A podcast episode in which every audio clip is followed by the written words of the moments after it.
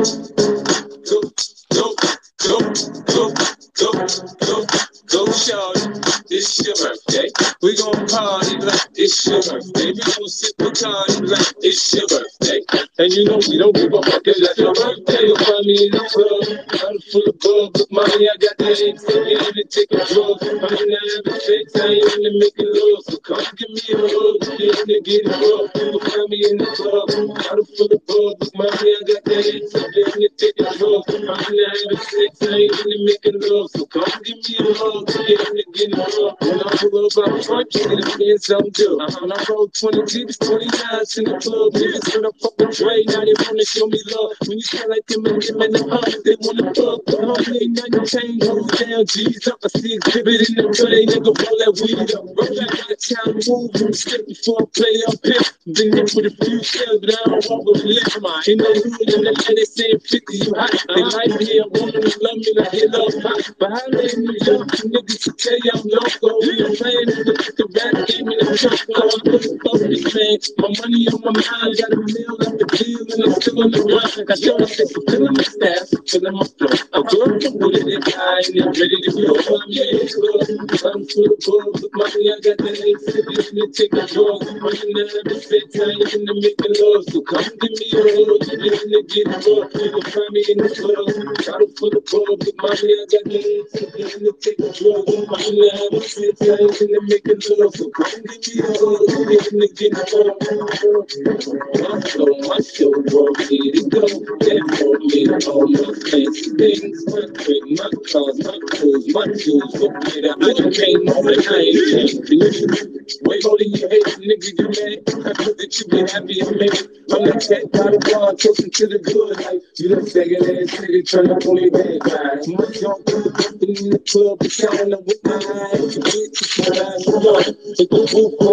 fire, let the motherfucker burn. Just talking about money, homie, I ain't the. I'ma tell you what pays for me, cause go ahead, spit the style up. Niggas hate to let them make them the money pile up. I whip the club, side the head with a pile of blood. They know what we fucking be. You can find me in the club.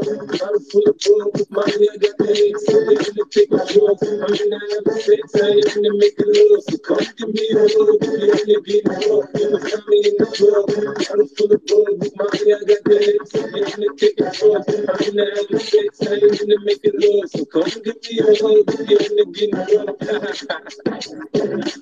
to act like you don't know what we be, here to me. Niggas love all the time, nigga. So pop, pop off, nigga. Be you.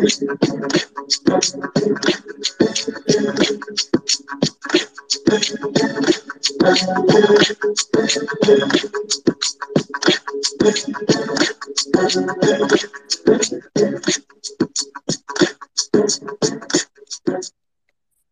Fala, Bitcoinheiros do Brasil.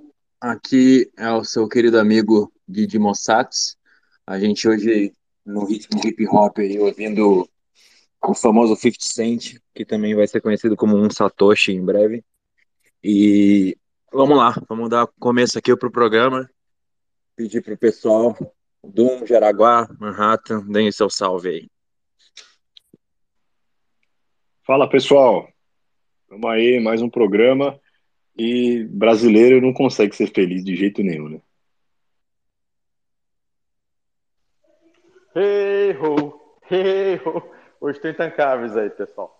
Aqui é Jaraguá, boa noite para todo mundo.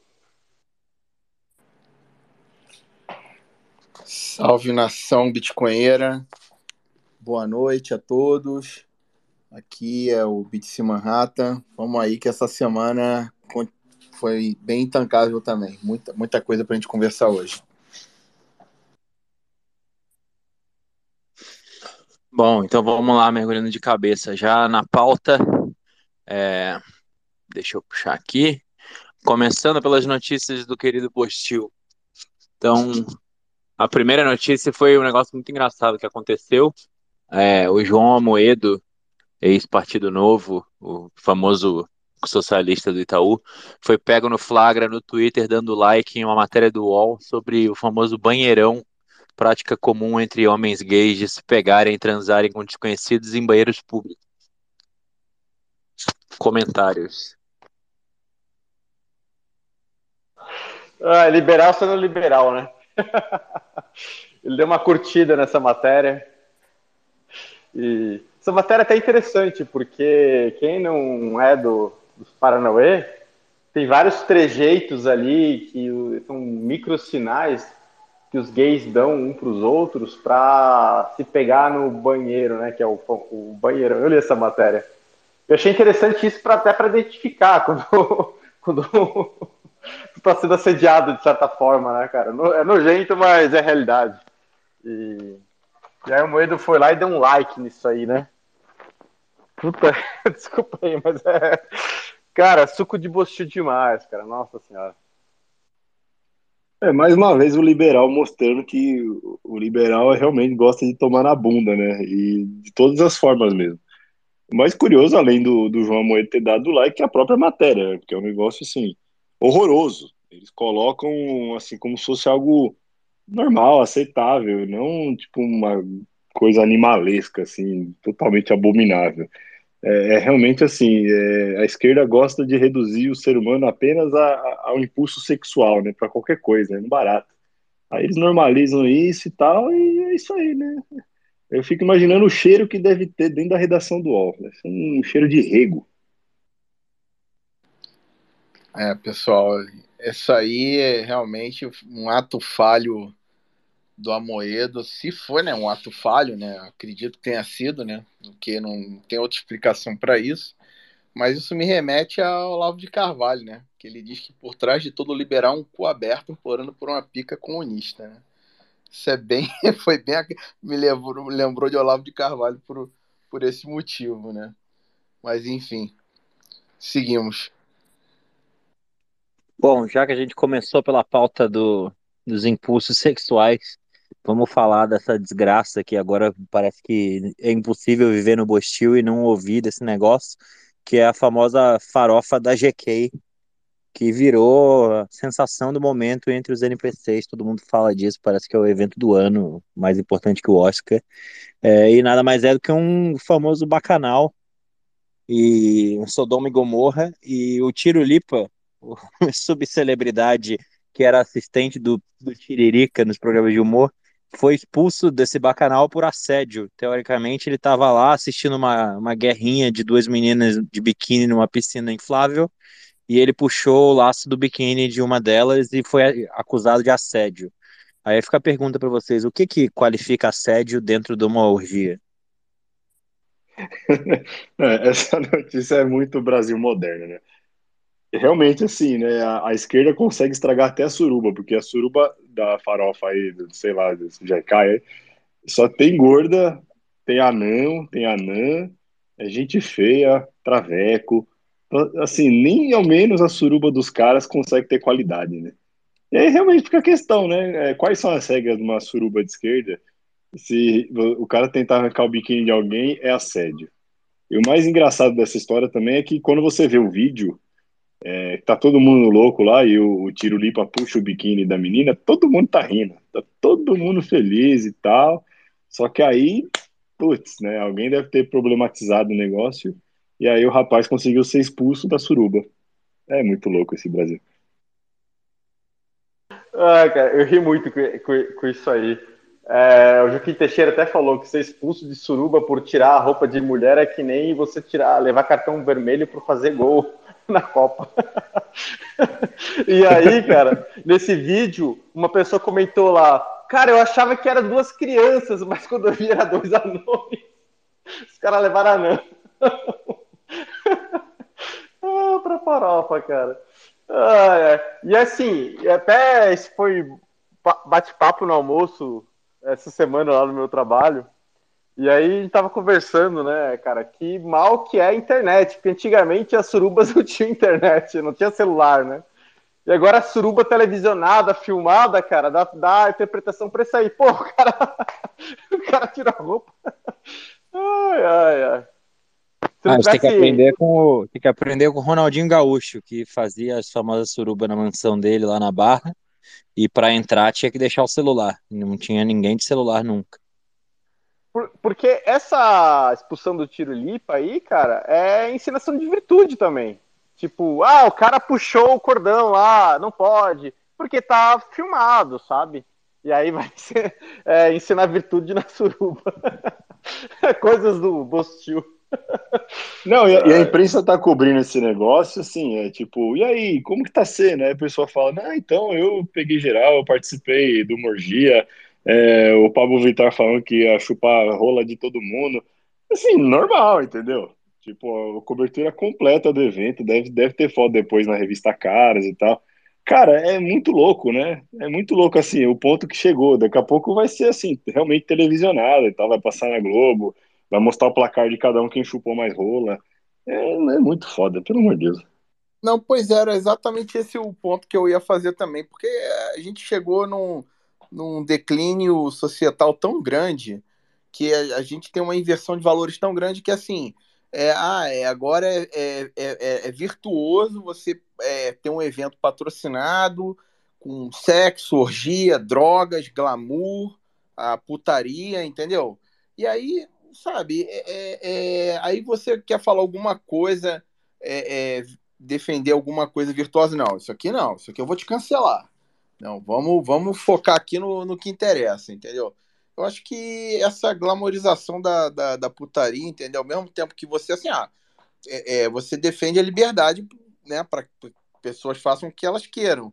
Mas aí até o ponto de ser patrocinado, glamorizar, entendeu? A pessoa não tem a menor pudor de chegar, é, participei de um bacanal e dei para três e fiz isso, fiz aquilo, sabe? Norma, normalizar isso, entendeu? Isso é um é um declínio societal de valores muito grande.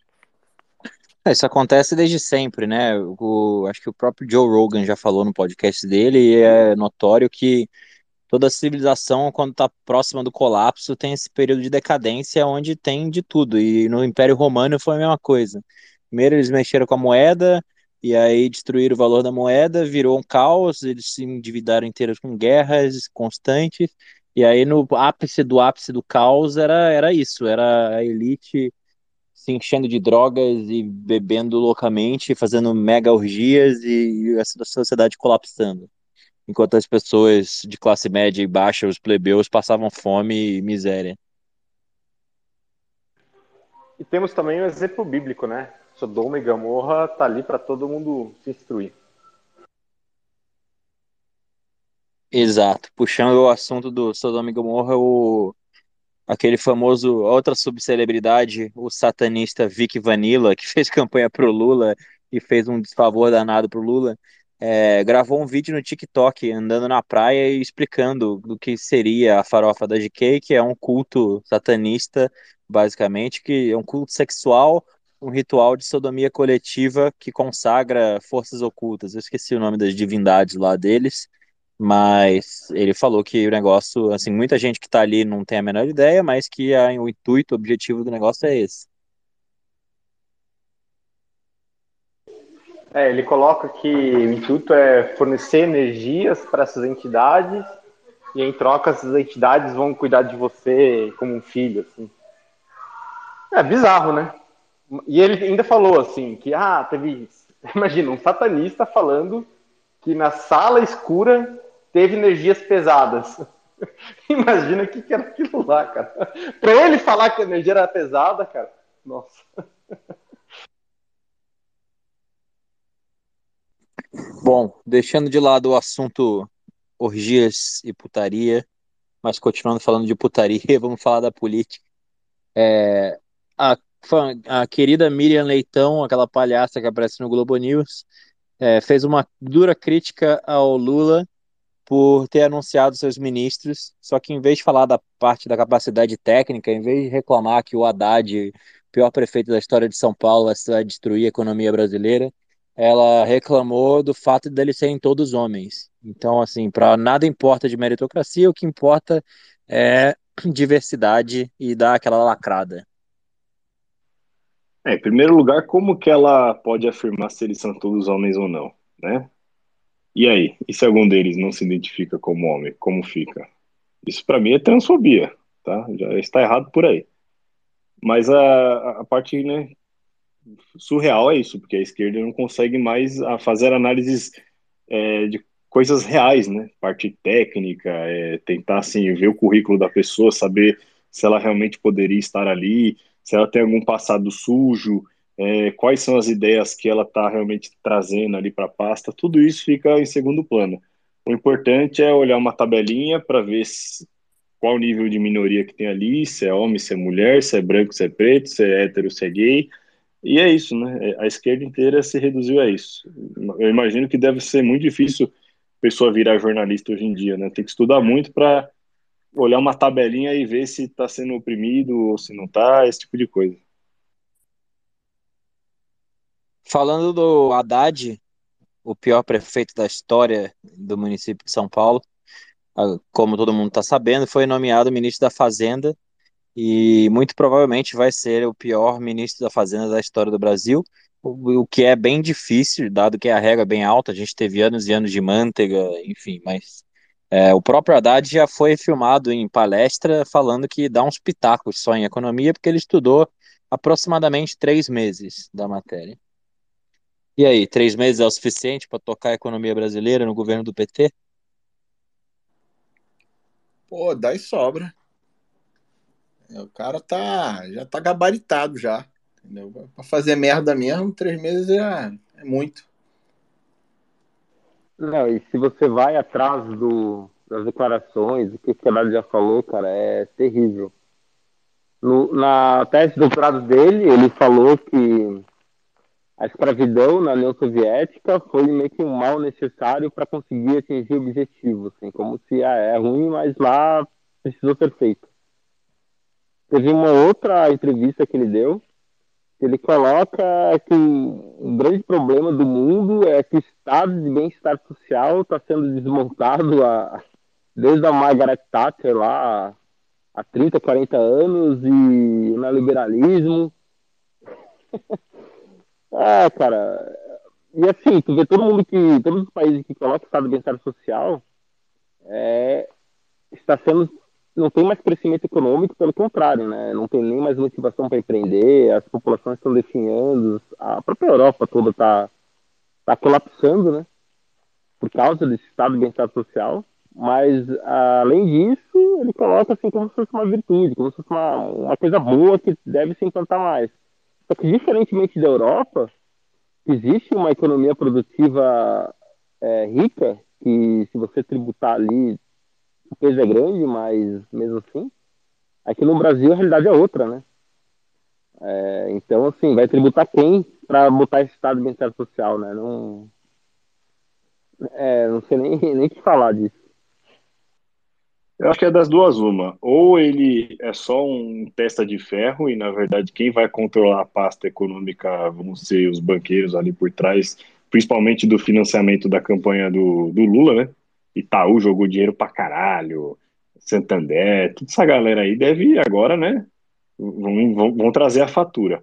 Ou ele vai um total, porque o Haddad, a gente sabe, é, quem viveu em São Paulo, né, no, no período que ele era prefeito, ele era assim um completamente retardado mental, assim, ele não, ele não conseguia é, resolver nenhum problema real da cidade, e ele começava a criar problemas imaginários. Então a gente teve o, o caso das ciclofaixas que, que ligavam nada a lugar nenhum, aquela coisa mal feita, é, sem planejamento, sem estrutura, aí ferrou com o comércio, não tinha mais vaga para o pessoal poder estacionar, é, você fazia ciclovia em, em relevo horrível assim, eu acho que vai ser mais ou menos nessa linha, se ele realmente for o cara que vai apitar, né? Acho que a gente vai inaugurar a era do ciclofascismo econômico no Brasil. Vai ser só merda atrás de merda, mas como também vai ter uma imprensa ali militante e tal, afagando ele, eles vão fazer carinho. Eu falo, não, então é que ele tá testando uma coisa aqui.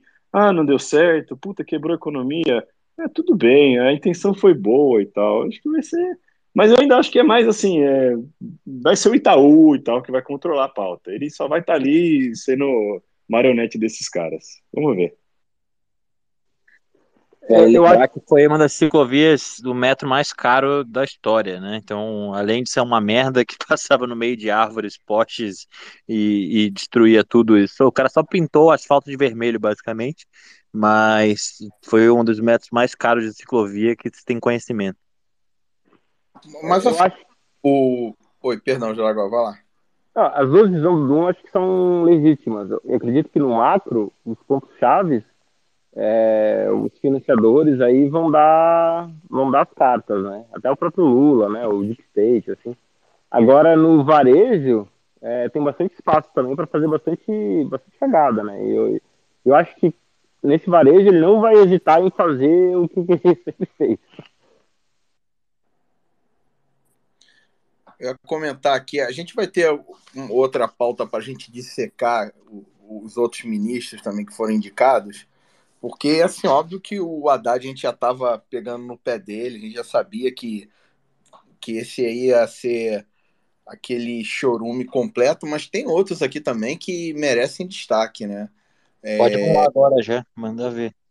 Ah, não, começar aqui, é, por exemplo, o ministro da Casa Civil, Rui Costa. Pô, pelo amor de Deus, mano. É, entendeu? O cara com processo, com um histórico duvidoso, né? Governador da Bahia. É, o cara que. O, o, Renatão tem um monte de coisa boa para falar dele, desse, desse, rapaz aí. Né? E o Dino também, o Dino como ministro da Justiça. Né? Isso aí, cara, é outra, é outro, é outra temeridade, né? Entendeu? É, cara declaradamente comunista. É, Sabe-se lá qual agenda ele vai tentar implantar. Eles já estão falando de desarmamento, de, de reverter um monte de coisa que foi feita no governo Bolsonaro. Sabe, tem muita temeridade aí nesse, nessa primeira lista aí da, dos ministros aí que foram é, já indicados, né? E a gente tá falando muito do Haddad, que é óbvio, né? Que a economia afeta a gente assim num, num, de grau mais imediato, mas é, esse do Flávio Dino na justiça também é, é muito temeroso, né? E o outro também aqui do, do Mauro Vieira na, nas relações exteriores, né? Que esse cara que era o ministro da Dilma, né? Foi responsável por, por certos acordos aí com os países ditadores, né? Da, né, se aproximar do Irã, de outras ditaduras. Então, assim, tá, tá voltando, né? Ah, o, o, o criminoso está voltando para a cena do crime e ali, é, é, sabe, é, com aquela certeza da impunidade. Então, assim, eu realmente, é, quando a gente falava que a gente estava temeroso aí do, do que estava acontecendo, é sem exagero nenhum. Eu acho que esse, esses ministros aí que, tão, foram indicados é uma boa representação do, do que está por vir. Passo aí para vocês aí também comentarem. A esquerda é engraçado porque eles transformam a economia, que é basicamente uma ciência exata, uma espécie de ciência esotérica. Né? Então a gente já sabe que assim a desculpa do fracasso ela já está sendo montada hoje. É, eles já estão afirmando que o governo Bolsonaro deixou o Brasil quebrado, que não tem como pagar nada e tal. Então assim eles já vão assim entrar fazendo merda atrás de merda. E conforme o colapso começar da estrutura econômica e tal, dólar disparar, começar a inflação, eles vão a público falar que tudo isso é culpa da herança maldita do Bolsonaro não é culpa deles, e a imprensa amiga vai falar, é, realmente, tal, foi o Bolsonaro, nada, nada que é culpa do PT. Então esse que é merda, porque ainda assim a, a maioria do, dos idiotas aí que, votaram no PT, eles vão ver a merda acontecer, eles vão perder poder de compra, é, eles vão perder emprego tal, só que eles vão ligar a TV e como eles são retardados, eles vão olhar a justificativa, ela não, é porque na verdade putz, já estava tudo cagado antes, só que estava tudo sendo jogado para debaixo do tapete, e as ideias aqui do Haddad são maravilhosas, e agora a gente vai começar o controle de preço, não sei o quê, e vão bater palma. Ah, é verdade, vai. O empresário malvadão que é o culpado, é a direita, não sei o quê. É isso, é, é, é isso que é o triste, porque a gente sabe exatamente o que vai acontecer, da mesma maneira que a gente já sabia exatamente o que ia acontecer antes mesmo do Lula ser eleito. Eles estão falando abertamente também que vão meter o pé no acelerador com a com o terraplanismo econômico da teoria monetária moderna, né, do MMT. E a gente já sabe, já tem vários e vários experimentos ao redor do mundo do que que acontece. Então, assim, provavelmente a gente vai ter um, um ano e meio, no máximo dois anos, se for muito, com muita sorte, de fartura, porque vão estar tá metendo o pé no acelerador, imprimindo desenfreadamente, mas depois a conta chega e quando chegar vai ser uma catástrofe, ainda mais combinado com o cenário internacional. Então acho que para quem é bitcoinheiro, vai ser o melhor tempo do mundo para ver o all-time all -time high em, em, em BRL nos próximos 18 meses e acumular o máximo possível. É, se você puder trabalhar remoto, trabalhar para ganhar em dólar, seria a melhor coisa do mundo.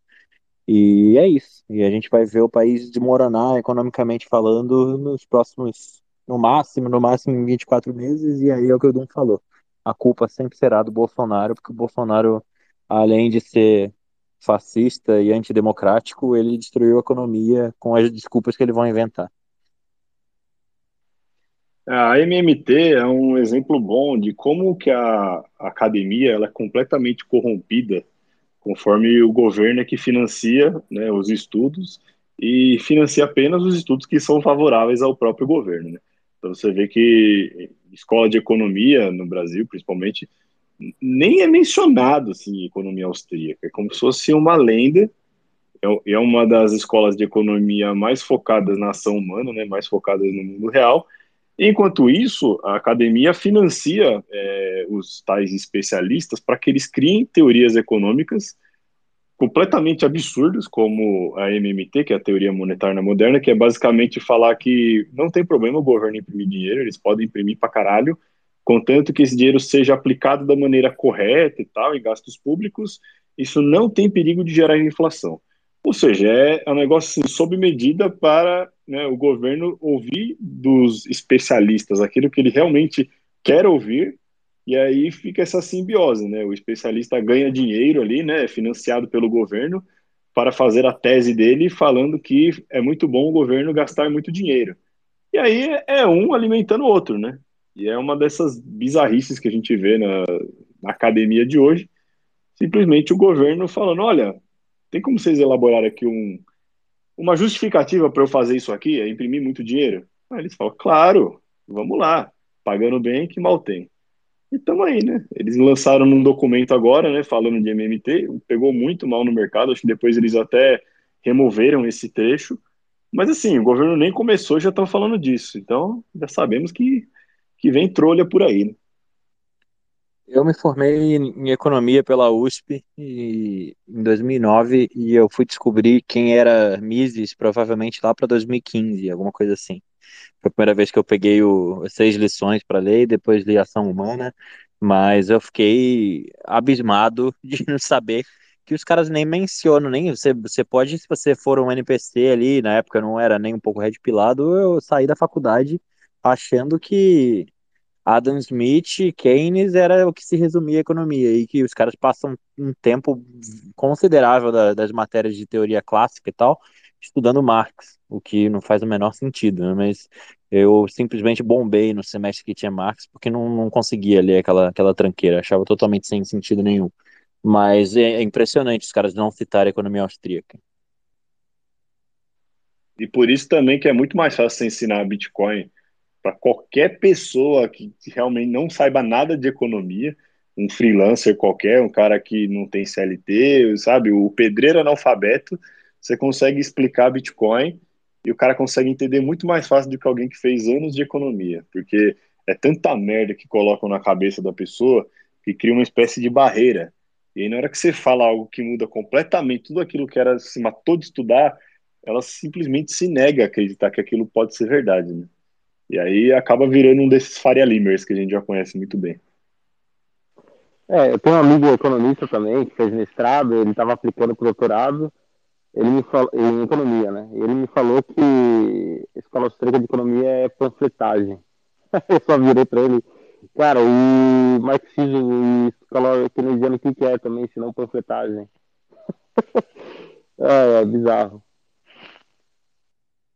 E sobre esse negócio da academia ser extremamente corrupta, isso o Saifedin fala muito disso, né? Ele foi PhD em economia por Colômbia e ele saiu desse mundo porque ele viu que ele estava vivendo num terraplanismo econômico e a academia simplesmente financiava pesquisa dos assuntos que fossem de acordo com a narrativa. E para ele foi libertador sair e fazer o, o, livro dele e montar o nome dele por fora, independente na internet. E ele exponencializou o impacto que ele teve no mundo através disso. É, e a gente vê as melhores, teoricamente, as melhores escolas do mundo, Harvard, MIT, Columbia, é, o tipo de lixo que sai lá de academia é exatamente a mesma coisa que a gente viu no, desde 2020 com os estudos de saúde pública, né? Você simplesmente compra qualquer tipo de pesquisador para pesquisar o que você quiser chegar na conclusão que você quiser. Então, por isso que vacina era totalmente 100% eficaz e segura, depois virou 98, depois virou 95, depois não impedia o contágio, depois melhorava quando você pegava Covid, você não, não ficava tão, tão ruim, depois nem isso, agora já está saindo notícias publicamente de que é, causa todo tipo de, de mazela que a gente já está sabendo abertamente que, que causa, né? Porque a gente, a maioria da galera que tá aqui é, é de pilado e consome mídia alternativa e sabe é, os malefícios dessa picadinha, mas a galera do, do mainstream não tinha a menor ideia e os estudos todos que eles citavam confirmavam essa narrativa. É, o Cepelin fala é, tem uma pergunta que fizeram para ele, qual que, para que, que serve estudar economia tradicional ou escola austríaca? E ele falou assim, depende, o que você deseja. Se você deseja é, emprego em banco central ou emprego na economia, escola é, estuda economia tradicional, a keynesiana que tem na universidade. Agora, se você quer entender de economia, entender como o mundo funciona, estuda escola austríaca, que é aí que você vai entender como que, economicamente o mundo funciona.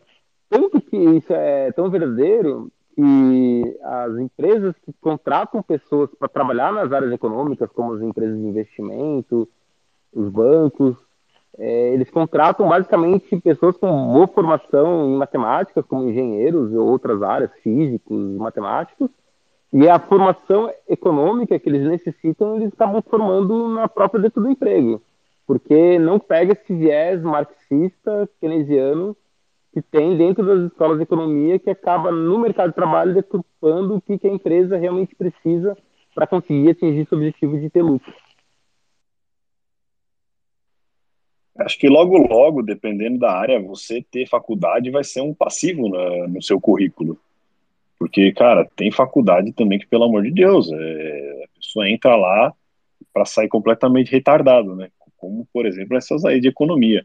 Mas vai ter também na área de, de exatas, é, é, essa coisa assim do, do, progressismo e tal, do marxismo maluco, está infectando muita coisa. Então é, vai ser muito melhor daqui a pouco para uma empresa contratar um autodidata que mostre lá que aprendeu bastante coisa sozinho e tal, consiga aprovar, do que pegar um cara que saiu da, da UF alguma coisa, porque sabe que o cara saiu de lá só com ideia merda e, e vai trazer ideia bosta para dentro do, do escritório e tal, e sempre dá problema. Então, eu acho que não vai demorar para isso acontecer. Vai chegar uma hora que a desconexão entre a academia e o mundo real vai ficar tão grande que você ter um diploma vai começar a ser algo problemático na sua carreira.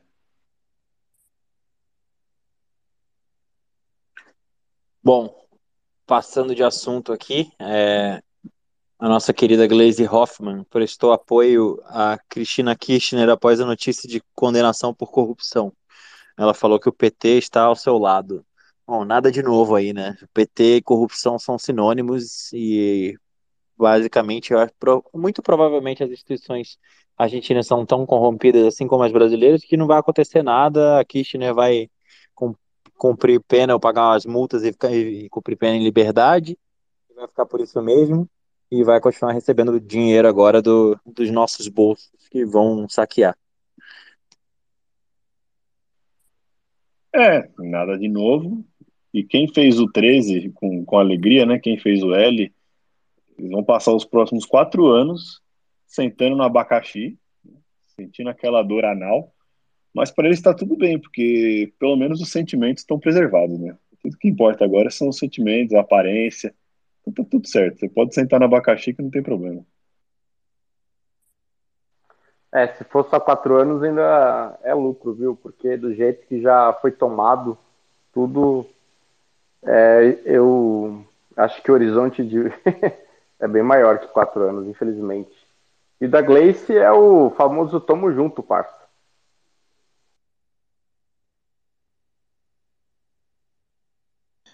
É, a codinome, codinome amante, né, da, da lista lá do Odebrecht, né, Então não tem muito mais o que falar, não. É tudo é, farinha do mesmo saco mesmo. Só, só, só dá tristeza saber que essa galera tá de volta. Bom, vamos falar de notícia boa, então. O acho que foi ontem, se não me engano, mas o Bolsonaro encontrou manifestantes em frente ao Palácio do Alvorada e deu um breve discurso lá, falando para o pessoal manter a calma, é, saber, ele sabe o quanto que as pessoas estão sofrendo nas portas dos quartéis, acampadas há 30 dias, blá blá blá, mas ele falou que, que é para todo mundo ter fé e confiar que vamos vencer no momento oportuno. Aí fica aquela galera do YouTube e da bolha da, da política, é, os mais tipo QAnon brasileiro, mas não necessariamente QAnon, porque não é tão absurdo, falando que tem todo tipo de coisa acontecendo nos bastidores, que o poder globalista está fazendo muita pressão aqui, e portanto o Bolsonaro está bem impressionado, está agindo de forma estratégica, o famoso xadrez 4D, mas essa, essa, esse discurso dele foi bem bem suspeito, porque se você realmente está fudido, não tem o que fazer, você só vai passar a faixa, mesmo que você não apareça lá, você vai ter que deixar o Lula entrar, você não ia aparecer na frente do povo e dar um discurso desse. Então vamos torcer aí para que alguma, algum milagre aconteça. É, a gente falou semana passada que hoje, nas nossas cabeças, seria o prazo final, porque amanhã é diplomação. Pelo visto, é, o prazo final vai acontecer e ele vai ser diplomado pelo Xandão, mas pelo que o Bolsonaro vem falando e dando a entender, parece que ainda tem uma carta na manga aí. O que, vocês acham sobre isso? É, acho que agora tá tudo na mão do Eduardo Bolsonaro e dos seus pendrives, né? Que afinal a viagem para o Qatar foi uma das partes aí da estratégia do xadrez para levar aqueles milhares de pendrives e divulgar para o mundo o que está acontecendo. Mas, ironias à parte, eu tô desesperançoso, eu não sei o que está acontecendo. Eu espero que ele realmente faça alguma coisa, porque agir dessa maneira, né, de ver as pessoas que estão na rua protestando, desesperadas, desesperadas, e ele lá falar, é, eu espero que ele, no mínimo, realmente tome coragem e faça alguma coisa, porque se tudo isso aí não der em nada, e ele simplesmente entregar a faixa depois e aparecer em público falando: Ah, eu tentei jogar nas quatro linhas. E acho que ele vai merecer tudo de ruim que for acontecer com ele depois. Né?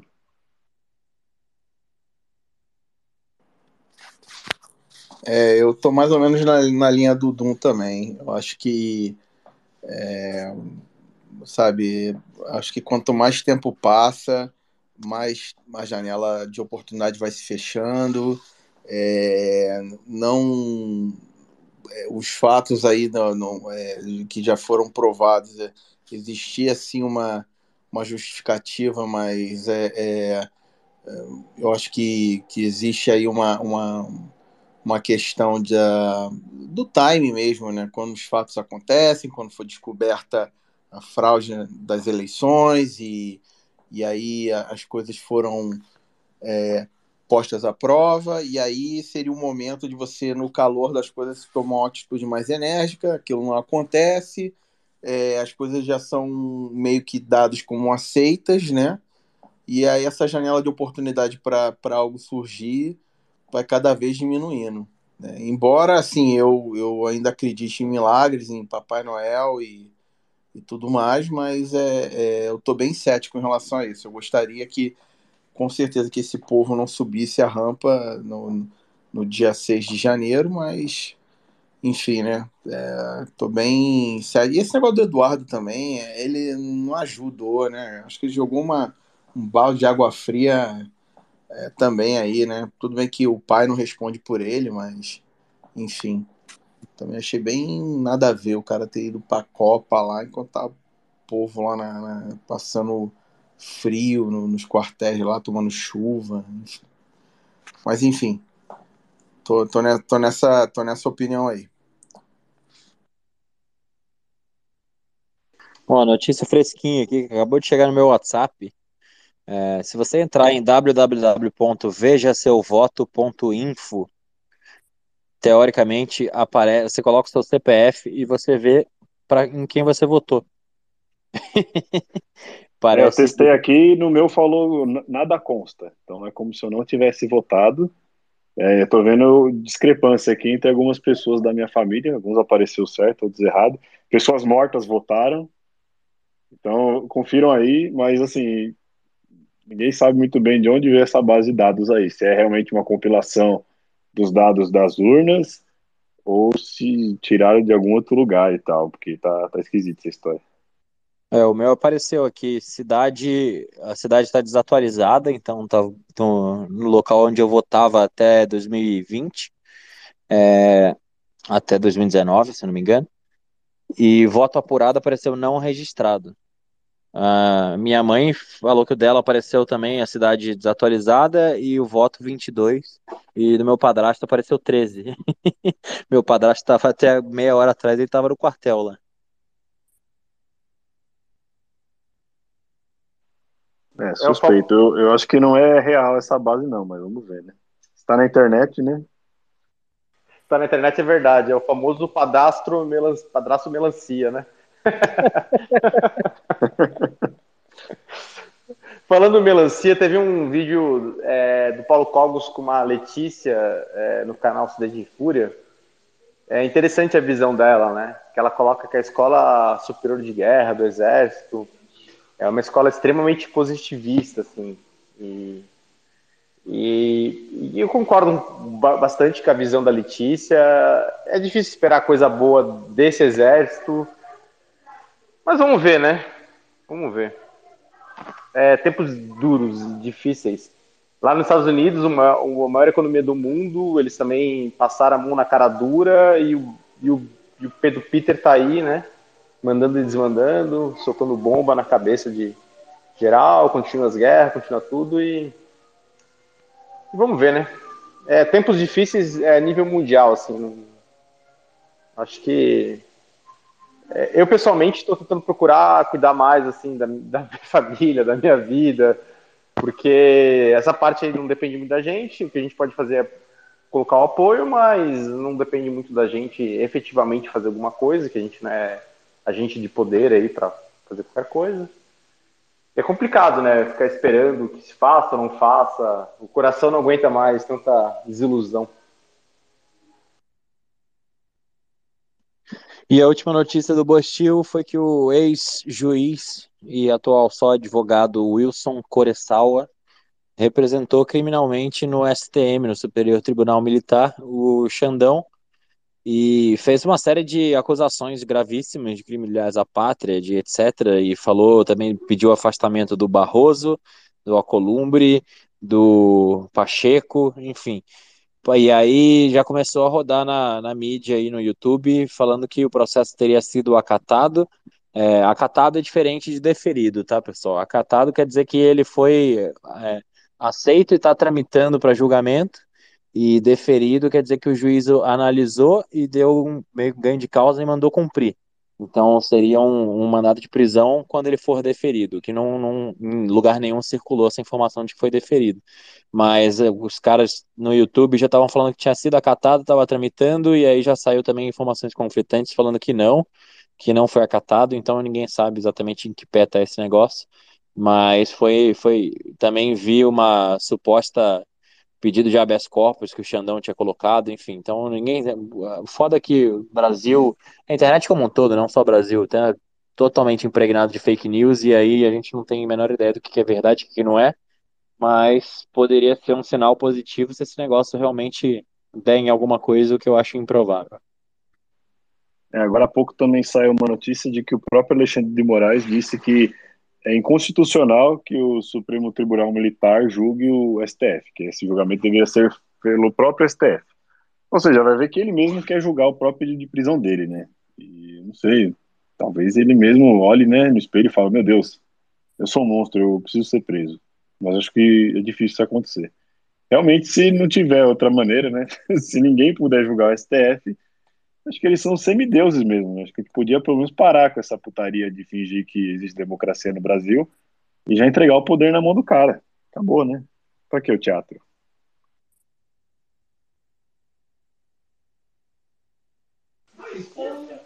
É, parece que é, se acatado significa que foi distribuído e está em trâmite, mas é, o juiz lá do Supremo Tribunal Militar ele precisa analisar a admissibilidade e, e a admissibilidade em si é bem frágil, né? Vamos ver, vamos ver.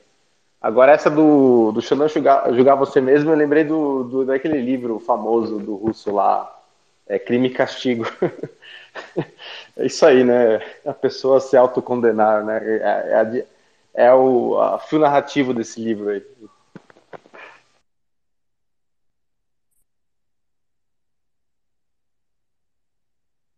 Bom, então, dando andamento na pauta aqui, vamos falar de notícias do mundo palhaço. É, começando com uma entrevista que o George Clooney deu num evento, no Tapete Vermelho, e a repórter começou a perguntar sobre vacinação obrigatória, um tema bem relevante para tapetes vermelhos e entrada de eventos, mas perguntou se ele era pró-vax ou anti-vax, e ele falou que era totalmente a favor da vacinação obrigatória para a Covid para todas as pessoas, incluindo crianças, e que todas as empresas deveriam obrigar seus funcionários a tomarem vacina e disse que liberdade, aquele papinho de esquerdoide que fala que é pró-liberdade, mas diz que liberdade só vale até o momento que você invade a liberdade dos outros. E que nós precisamos cuidar um dos outros. Esse vagabundo aí não teve filho, né? Filho de uma puta. Pra falar uma merda dessa porque ele não teve filho. Aí ele tá mais preocupado com a saúde dele, porque ele é um velho, ele já deve ter contraído AIDS, do que realmente preocupado com a saúde da molecada eu fico abismado com essa sociedade ocidental moderna que se preocupa tanto, cara, com a opinião de artista. Vamos regredir, artista, o que, que é? É o bobo da corte. É o cara lá que tá lá para entreter o público. É o famoso bobo da corte. Desde quando o bobo da corte tem uma opinião relevante? Então, assim, ele pode falar o que ele quiser, tô cagando porque ele fala. Porque, é, cara, esses artistas são bobos da corte. A opinião deles são tão relevantes quanto de um palhaço num circo de quinta categoria. É só, só isso que tenho que dizer. É, eu acho que é, é bem isso aí que o Dum falou também, né? Tipo, não, obviamente que não tem filho, né? Porque se tivesse, não tava falando essa asneira. Simplesmente assim, né? Lugar de fala que, se, que o pessoal gosta de falar, de chamar, né? Não tem lugar de fala. Eu não sei se o George Clooney tem filho ou não, se ele, é, mas também existe a possibilidade dele ter filhos e ele ter tomado placebo e ter dado placebo para os filhos, mas ele está alinhado com a agenda de redução populacional, né? Então ele quer que menos e menos pessoas no comuns que estão fora da, do topo da pirâmide lá com ele de Hollywood, essas pessoas que elas morram e que se fodam elas. Então tem que vacinar mesmo e para mim toma meu placebo aqui e tá tudo certo. É, Hollywood acho que nem abre mais espaço para quem não tiver esse pensamento alinhado ali com a ideia deles, né? É, você vê que artistas que tentam sair um pouquinho ali do, do, do, que é permitido pensar, eles já ficam de escanteio depois. E aí a esquerda começa a odiar os caras. Acontece muito aquele ator, o Chris Pratt, que tá fazendo bastante filme de ação, tudo, já faz papel na Marvel e tudo mais. Só que a esquerda odeia o cara porque ele é cristão. Simplesmente, ele é cristão. Ele já usou a, a bandeira libertária e tal, né, da, da cobra. E aí dizem que ele é nazista, esse tipo de, de bobeira, né? Eu conheço, eu conheço pessoalmente alguns NPCs, de vez em quando eu entro no perfil só para dar risada, porque é impressionante, assim, essa galera não consegue ter um único pensamento que seja próprio deles. Nesses dias também eu vi, é, eles estavam reclamando porque o Chris Pratt ele vai dublar o Mario no filme do Mario, né? E aí a narrativa da esquerda era essa: nossa, o trailer está muito legal, pena que tem o Chris Pratt. Se você perguntar para essa pessoa por que, que o Chris Pratt é tão odiado, ela talvez nem saiba. Mas é porque elas realmente são apenas papagaios, assim. É, não conseguem ter um, um pensamento próprio de gostar até mesmo ou não de um ator que seja realmente um pensamento próprio, assim, uma conclusão que a, a pessoa chegou por si própria. É sempre mastigado, influência de algum portalzinho aí, de, de, jornalzinho de games, de entretenimento, com alguma gorda do cabelo azul que tá lá martelando essas ideias pra galera. Outro ator também que foi suma, sumariamente é, cancelado foi o Mel Gibson, que é bem cristão, aí ele filmou aquele Paixão de Cristo que é um filme bem forte, né? Que mostra as últimas horas da vida de Cristo. E depois disso, basicamente, ele sumiu de toda a produção de Hollywood. O ator também, né? O ator que fez o Cristo, é, ele já sabia que isso ia acontecer, mas ele topou o papel e até o Mel Gibson na época falou para ele: ó, você vai aceitar esse papel, Hollywood não vai te chamar para fazer mais nada na sua vida. E foi o que aconteceu. Acho que é, ele acabou fazendo só papéis pequenos depois, em série, assim. É o Jim Caviezel. Nunca mais fez nada. E a, a, o ódio que os caras têm é tão grande que acabou a carreira do cara. Só fazendo um meia-culpa aqui, né, tive, que eu tive que dar uma googleada aqui. O, o George Clooney tem um casal de filhos de 5 anos de idade. E, mas é casado com Coitado uma das crianças. Uma casado com uma ativista de direitos humanos, completamente hard left. E tem um casal de gêmeos de 5 anos. Então, é, tá a probabilidade bom. desse casalzinho de gêmeos aí é daqui a pouco aparecer também ele falando que o menino é menina e a menina é menino é muito grande, né? Esse tipo de coisa que só acontece com filho de famoso. Que aí o menino começa a aparecer em público de vestido, é, esse tipo de coisa, né? E até um negócio que eu, que eu tava conversando esses dias, você ser filho de esquerdista hoje em dia é um puta de um perigo, né?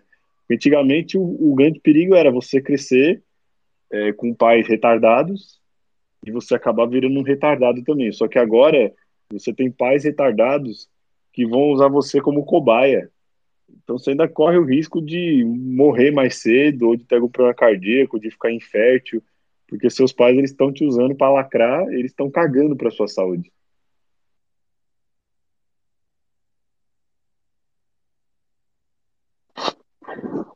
Bom, voltando para a esfera econômica, é, a BlackRock falou numa, é, matéria que disse para a população se preparar para uma recessão nunca antes vista e que as ferramentas que foram usadas no passado em, em recessões prévias não vão funcionar dessa vez.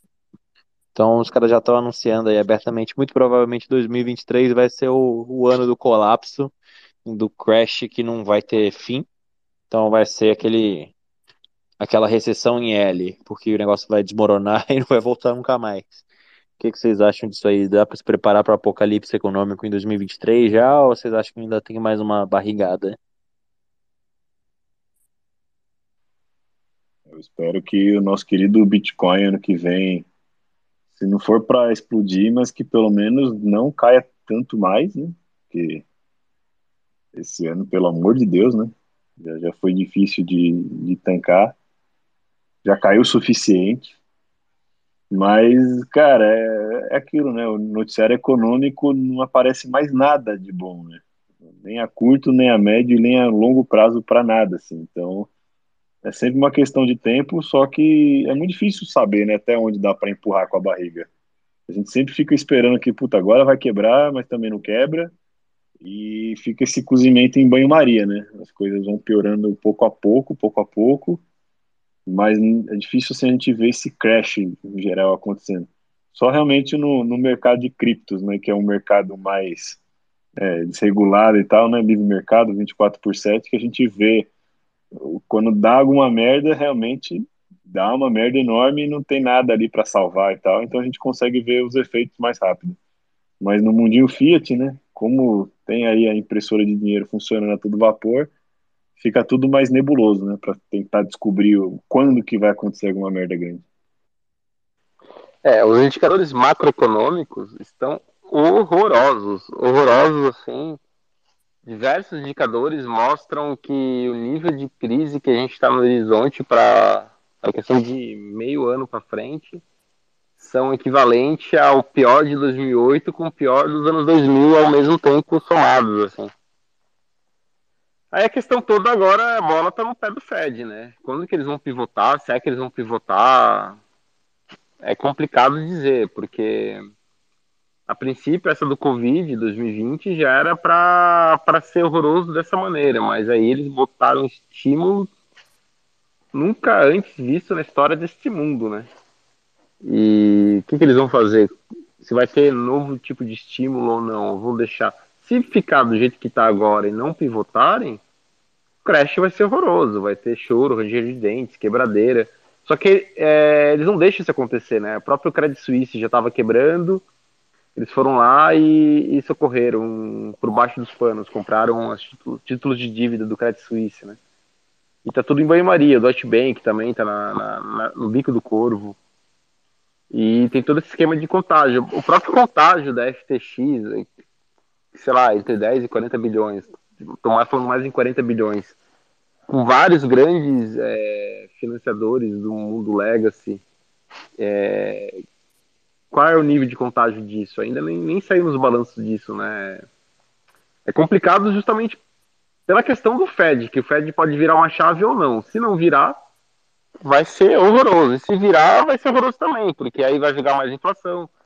O Bitcoin vai, vai subir de preço, ok, mas é, vai continuar aqueles estímulos infinitos é, desvalorizando a moeda de todo mundo, né? Piorando ainda mais o cenário. Então, acho que só o Bitcoin salva e o horizonte de prazo tem que ser ajustado. Não é uma, uma corrida de 100 metros, é uma maratona. Tem que ser humilde, empilhar satoshis e ir levando, ser produtivo, conseguir ganhar mais do que gasta para conseguir acumular satoshis e, e esperar o dia de camarote tudo ruindo, né? Ou eu pessoalmente não consigo vislumbrar um cenário onde o Fed não, não liga a impressora no turbo de novo. Eu acho que para todo lado que a gente olha tem um cisne negro aí, então acho que é questão de tempo até alguma coisa implodir e vir o crash.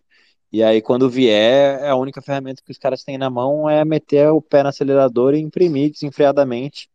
E eu acho muito improvável, muito difícil de acreditar que eles simplesmente vão não imprimir e deixar a economia colapsar e tudo quebrar. Mas timing é o, é, é o problema, né? Ninguém sabe quando. A gente está esperando o crash já há alguns anos e, e, ele nunca vem. Ele tem dá uns sinais de que pode ser a hora e aí depois arrefece. E assim a gente vai levando.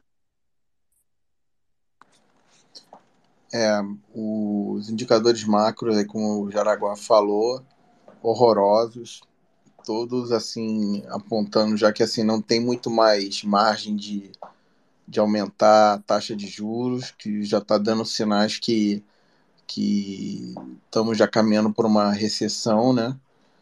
Mas é aquilo, eu acho que os caras vão. Eles não vão parar por aí. Eu acho que ele vai, vai ter ainda aí mais um. Talvez um uptick ou outro, né? Que eles são. Eles agem de forma muito reativa, né?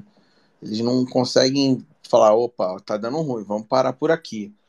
Né? Porque é, a história, é, se algo, né, a gente percebe, né, em ocasiões passadas que é sempre a mesma coisa. Eles primeiro aguardam é, realmente atingir níveis de recessão, desemprego, é, tudo isso acontecer primeiro para depois eles eles terem que religar a, religar a impressora. Eles não vão fazer isso antes de realmente houver um, um clamor popular, um, uma demanda por, é, por, por uma reversão. Enquanto a coisa tiver factível, eles vão, vão tocando o barco, entendeu? Eles querem ganhar tempo, adiar o inevitável quanto eles puderem.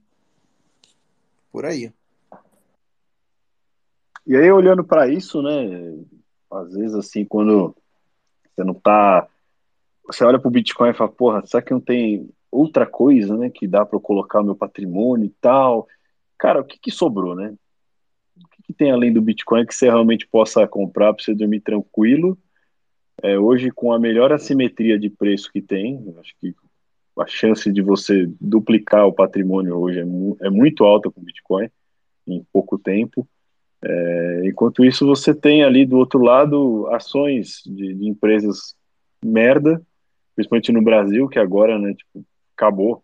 Se já era uma merda antes a Bolsa Brasileira, agora pior ainda. Você tem o quê? Títulos públicos, que você está financiando o governo lixo puro.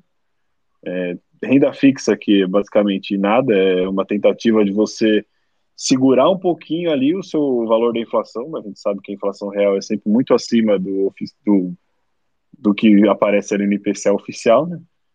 Então, assim, é, mesmo quando dá uma desanimada o Bitcoin, na hora que você olha para o mundo real e para o mundo palhaço, fala, porra, não tem algo melhor. Eu vou continuar fazendo meu stack aqui de boa e esperar, porque não tem, é, é como o Sailor fala, né? There's no second best. Não tem nada melhor do que isso hoje. Tocando nesse assunto, eu vi duas entrevistas muito boas essa semana. Uma foi do Max Kaiser no, no Tucker Carlson, e é bem legal ver o Tucker começando a entender Bitcoin. É lógico que o Max é aquele caricato que faz um monte de piada e, e, e, e dá uma exagerada, e o, o Tucker racha o bico várias vezes, mas foi muito legal eles falando da podridão que é são os banqueiros centrais e, os, e Wall Street. É, e outra coisa foi o programa do Simply Bitcoin, é, mas no programa do Max Kaiser, no Tucker Carlson, ele fala muito sobre FTX e implosão da FTX. E, e, o Tucker pergunta qual seria o cenário que ele vislumbra para o Bitcoin, se está ameaçado, se não está, enfim, bem pergunta de quem está começando. E ele fala, cara, a beleza do Bitcoin é que ele foi feito para ser atacado.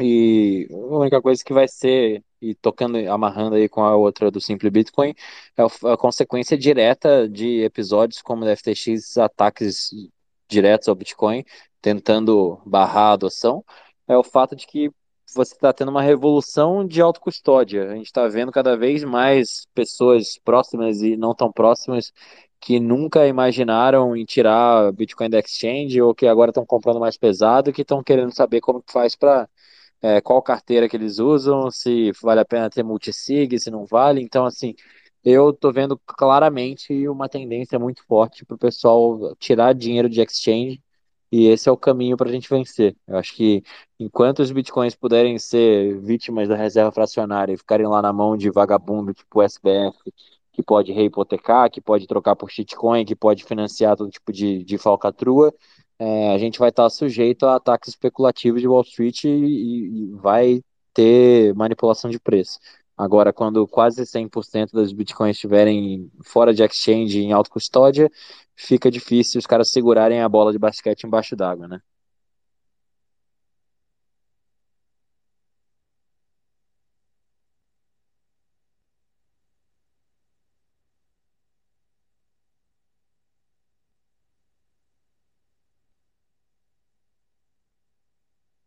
Tem alguém aí? Ficou silencioso agora?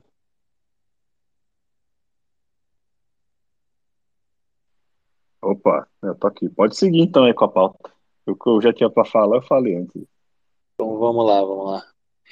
É, bom, o Saifedin esses dias fez um, uma thread no Twitter criticando duramente Jordan Peterson. Parece que Jordan Peterson, não vi essa entrevista, mas ele entrevistou o Benjamin Netanyahu, é, primeiro-ministro de Israel, e onde eles falavam abertamente sobre a criação do Estado de Israel e que quando eles criaram o Estado não havia ninguém naquela terra. Eles basicamente ignoraram a existência do, dos povos palestinos que estavam ali habitando e o Saifedinho estava bem indignado na, na thread falando sobre é, o fato de eles estarem ignorando, eles sendo negacionistas de uma limpeza étnica de 700 mil palestinos que habitavam a região. Assunto sensível, é, mas é interessante saber que que essa treta aí. Queria saber o comentário de vocês. É, esse assunto é complicado. Não sei muito bem o que falar sobre isso, porque eu sinceramente não tenho embasamento para, para opinar muito bem.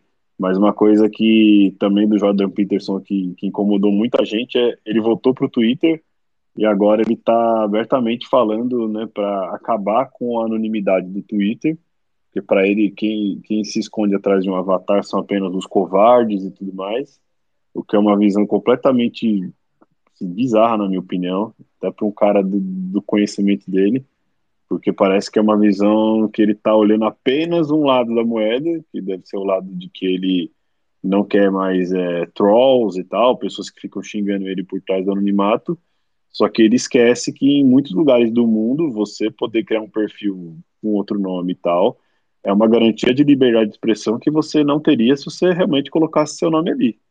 É, que nem no nosso caso aqui de bitcoinheiros, a maioria das pessoas da bolha elas têm avatar justamente para poder falar o que pensam e tal, né, poder vir a, a público, se manifestar, mas não necessariamente colocar a cara para divulgar, porque você ficar falando sobre Bitcoin no Brasil é um, é algo que pode trazer um risco para você, para sua família. É algo real. A gente está num país que basicamente não tem lei e tem criminoso para cacete. Então, foi uma, uma posição horrível dele. É, muita gente tentou argumentar e ele continuou meio que ofendendo as pessoas assim. É um cara que eu gosto, tenho os livros dele aqui, já, já vi palestras dele e tal. Mas acho que nisso aí ele errou muito feio, porque ele tá olhando apenas um lado da moeda e tá esquecendo de todo o resto. É, o, o, Peter, o ele generalizou, né, o Peterson. Ele falou assim, ah, os judeus foram líderes e fizeram do nada. Eu vi, vi essa parte aí que ele estava elogiando essa questão. E o Seifandins, ele, é, ele colocou os líderes sionistas, né, que foram os líderes, né, não é, não é basicamente toda generalização, quando você fala de raça, de gênero, de sexo, toda generalização ela é burra. Cada indivíduo é único. Quando você coloca uma generalização, você está inevitavelmente fazendo uma injustiça. Então, nessa parte com o Seifandins, ele colocou bem claro lá, os líderes é, sionistas, eles fizeram um genocídio, uma limpeza étnica. Tem indícios que planejaram 10 anos antes. Só que isso, de forma alguma, é, é, ser antissemita ou querer dizer que tem alguma coisa com o povo judeu. Basicamente, aqueles líderes que fizeram isso, eles foram os carrascos, inclusive ele até morrido pelo tempo que passou. É, então, você colocar uma raça, colocar generalizar eu não gosto, acho que sempre quando você generaliza, você está equivocado nisso.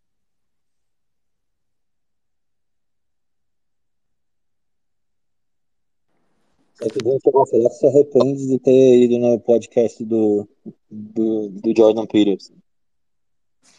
É, eu ia comentar em relação a isso também, porque é, eu até estava acompanhando essa questão. Bom, em relação a esse assunto é, mais polêmico, realmente eu não é, concordo com o Jaraguá. Toda generalização é burra, entendeu? E é um assunto que, sabe, eu tenho amigos judeus, amigos palestinos e, sabe, é, é, é, se você escutar cada um dos dois lados, cada um tem um, uma parte de razão, entendeu? Mas é, o, o que acontece é que você, é, dentro de, de, de, de uma questão cultural, de, de histórica, um conflito, é, sabe, que milenar, entendeu?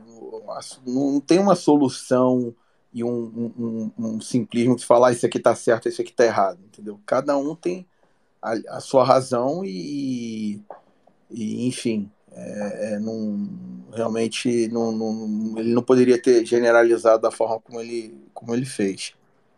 Agora, é, em relação à questão de, de, de usar, é, de ser anônimo, né, de usar avatares. Eu acho que foi é, também, só reforçando o que o Didi falou. É, eu mesmo sou, sou uma pessoa que, que devido à minha posição né, e o fato de eu trabalhar para o governo, eu não poderia jamais usar o, o meu nome, entendeu, para poder expressar é, opiniões, entendeu, da forma como, como eu expresso aqui entendeu? Seria execrado na hora, entendeu? Não tem. Então, é, é você poder é, é abrir essa possibilidade para que é, pessoas possam, é, de forma anônima, expressar suas opiniões é muito válido. Agora, óbvio que tem o, o, o, o lado negro disso, né? Que é você ter os trolls, é você ter, uh, é, no caso, pessoas que, que aproveitam isso de, de uma forma ruim. Né? Eu, o que eu gosto de fazer é a seguinte analogia, analogia é que a, a, anonimidade é como se fosse uma ferramenta. Ela pode ser usada tanto para o bem quanto para o mal. Né? Igual um carro, você pode usar ele para dirigir ou para atropelar alguém. Né? Uma arma, a mesma coisa. Então, isso aí não, o problema não é de, de, de quem é, se utiliza disso, mas da forma como se isso é, é utilizado. Eu ia falar desse ponto do anonimato, é só. É, e tem uma questão também de quem vive na, na bolha da sociedade americana, europeia. Eles estão numa um nível de realidade que eles não entendem o mundo todo, né? as complexidades do mundo, principalmente nos países subdesenvolvidos a qual o Bostil faz parte. Então é esse privilégio, o Alex Gladstein fala isso, né, que os, as pessoas que criticam o Bitcoin tendo acesso a cartão de crédito, tendo acesso a conta bancária, tendo acesso a, a, a veículos de investimento para poder preservar o patrimônio ao longo do tempo, eles não têm ideia de como que, para quem vive na África, para quem vive na América Latina, para quem que vive na esses pequenos países da, da Oceania, da Ásia, como que é difícil ter acesso a esses instrumentos financeiros. É, e essa questão do anonimato é isso também, né? Lá nos Estados Unidos ele vive uma realidade de livre expressão, que você pode falar o que você quiser, e, e o estado de segurança lá é, é muito maior, que dificilmente vai ter alguma repercussão que você fala para a vida pessoal, mas no resto do mundo não é assim, né? Só deixar uma provocação aqui e falar que se tivesse que atrelar CPF ao perfil do Twitter, provavelmente o Intancáveis não existiria. Provavelmente não, com toda certeza. Com certeza, eu nem estaria aqui. Então vamos lá, seguindo a pauta. É, uma notícia foi divulgada no jornal americano, eu não sei exatamente qual jornal, só vi o print aqui, é, sobre. Essa é a notícia mais bizarra desse domingo, tá? É, sobre pessoas que acreditam ser transdeficientes, ou seja, elas são pessoas que nasceram num corpo normal, mas se sentem deficientes. E há casos extremos de pessoas que amputaram membros e outros que fizeram cirurgias ilegais para se tornarem deficientes comentários sobre esse absurdo. É, não sei nem o que falar do negócio desse. Assim, deficiente eles sempre foram, né? Mental. É. Você tem que pensar que, e fazer um negócio desse, mas. É, exatamente. É, é, é aquilo, né? É, não existe limite, né? Então, a partir do momento que você realmente fala que é, se você toma hormônios e tal, bloqueadores hormonais, e colocar duas tetolas você vai virar uma mulher, é, acabou o limite, certo? Para mim, isso é apenas mais um passo adiante. Você pode ser um deficiente, você pode ser um, um, um tigre, um elefante, você pode ser o que você quiser hoje em dia. Né? Não existe mais realidade objetiva. Então, é tudo normal, né? Para mim é, é assim, um passo para frente, né? Tá tudo indo pro abismo, só foi um pouquinho mais agora.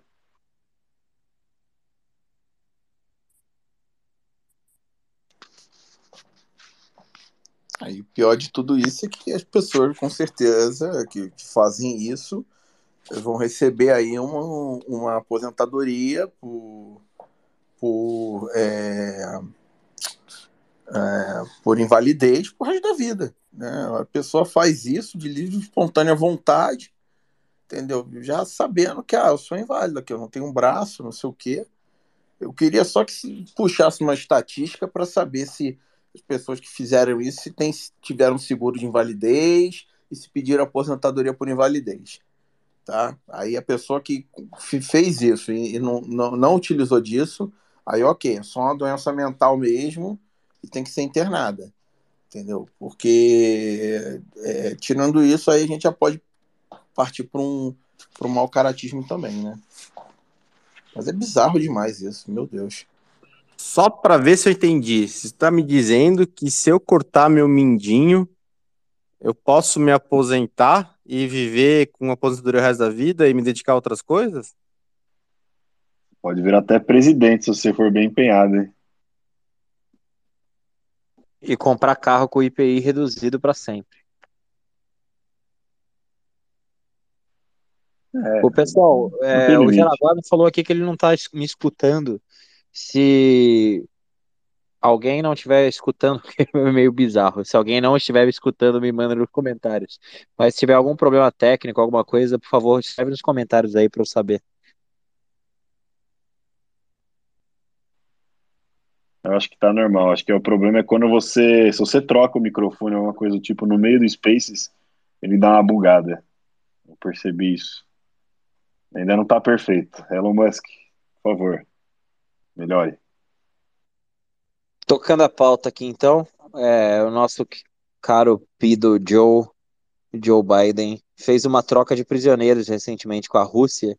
E aí tinham dois prisioneiros que ele, ele podia escolher. Tinha um ex-marine, herói de guerra, que está preso desde 2018 na Rússia, acusado de espionagem.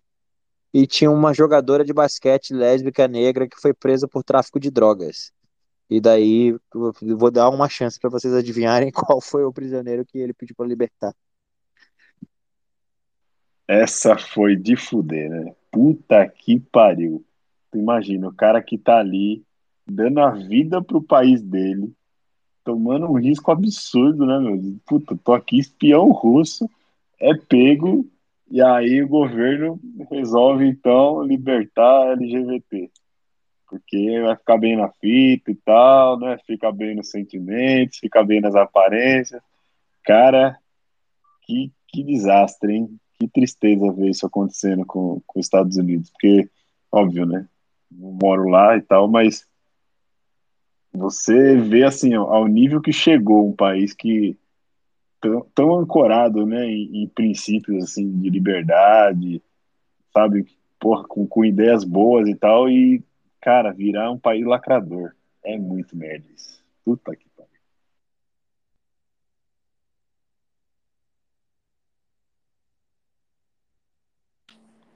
Ah, cara, sem comentários. Essa aí também, quando eu vi, eu fiquei aquela que se até desanima o dia, né? E assim, não, não é só pela, é, pelo fato da, da, da, lacração, ah, não, porque ela é negra, é, homossexual, não sei o quê, sem que, querer fazer até nenhum juízo de valor aqui em cima disso, mas é, é, é por um outro lado você, sabe, não, é, é, liberou um, um, um traficante de armas, o cara super é, político em relação à a, a, questão da, da, da, de interesse para a Rússia, né?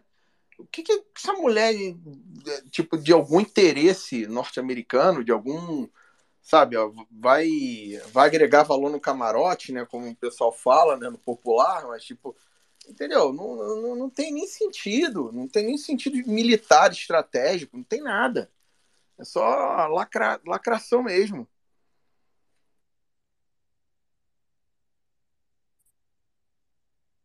Bom, é, a NBC News, que deveria se chamar NPC News, porque por motivos óbvios, publicou um artigo de opinião, acho que foi essa semana, uns dois dias atrás, é, falando que nós precisamos falar sobre o fato de crianças serem ruins para o meio ambiente.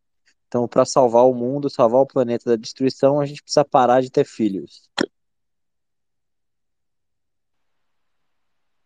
Que filhos da puta, né? Mas é. Bom. Eu sou a favor dessa é... galera parar de ter filho mesmo, entendeu? Quem compra isso aí, por favor, pare de ter filho mesmo e que sua lacração morra com você, entendeu? Agora, o problema dessa galera só é que eles, eles compram essa ideia, mas eles querem lacrar em cima do filho dos outros, entendeu? Esse que para mim que é o problema. Para mim, estaria tudo certo assim, ó, não tenha filho, morra com a sua lacração e não venha encher o saco do, da, da forma como eu quero criar o meu filho. Aí estaria tudo certo, mas não é assim que acontece. É, isso aí que você falou. Até o caso emblemático para mim foi o casamento do Lula aí com a Janja, né? Essa cara de manicure aí. Que foi muito assim, é, você via o casamento, é, puta, palácio, né, mano? Só a galerinha branquinha ali, né? Tipo, todo mundo arrumadinho, terninho e tal negócio clássico, cara, clássico, assim. E pra família dos outros, é degeneração, é putaria, é funk, é aborto, é o, o menino pode ser menina, a menina pode ser menino, é, pode usar droga, pode fazer o que quiser, mas para dentro de casa dessa galera aí, eles são os caras mais conservadores que você vai ver na sua vida. Assim. É, é muito legal isso.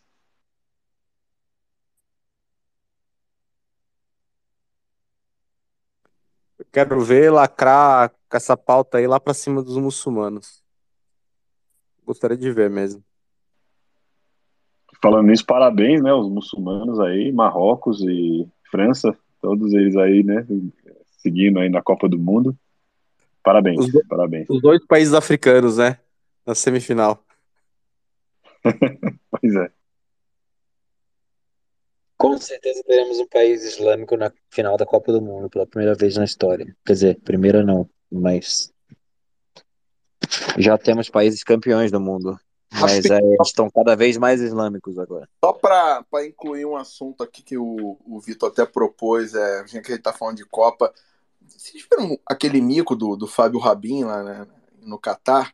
O cara fala de, de, de ditadura o, o, o, a Copa inteira, aí ele foi ver o que foi conhecer o que é uma, um, uma ditadura de verdade, né?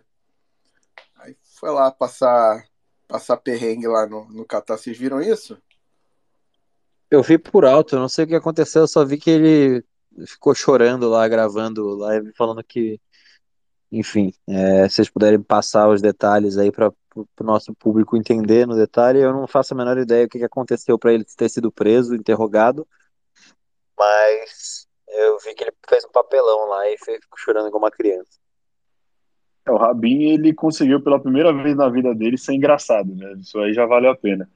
Ele tava, né, lá no Catar, todo engraçadão e tal, né? Ele passou quatro anos aqui reclamando que a gente tava vivendo numa ditadura nazista e tudo mais. E aí foi lá pro Catar, provavelmente encheu a cara, né?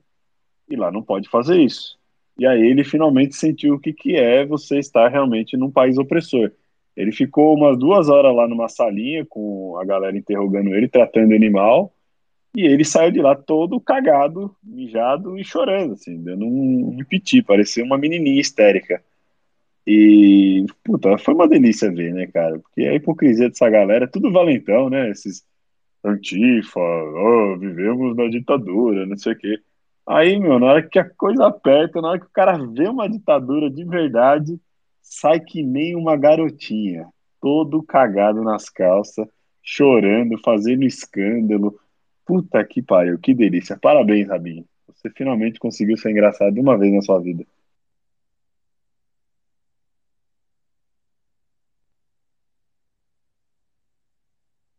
Seguindo a pauta, teve um programa de TV holandês. A Holanda está cada vez mais cavando sua, sua própria cova e entrando no mundo do progressismo e da lacração. Mas esse programa de TV holandês chamado School TV promoveu a ideia de crianças implantarem um chip cerebral que lhes permitiria fazer coisas maravilhosas e super úteis, como comentar vídeos de TikTok sem usar as mãos, apenas com o pensamento. Meu Deus do céu. É, não sei nem o que falar disso. Acho que tem que pegar uma pessoa que sugere um negócio desse e decapitar em praça pública, né, para menino nunca mais dar uma ideia de bosta como essa.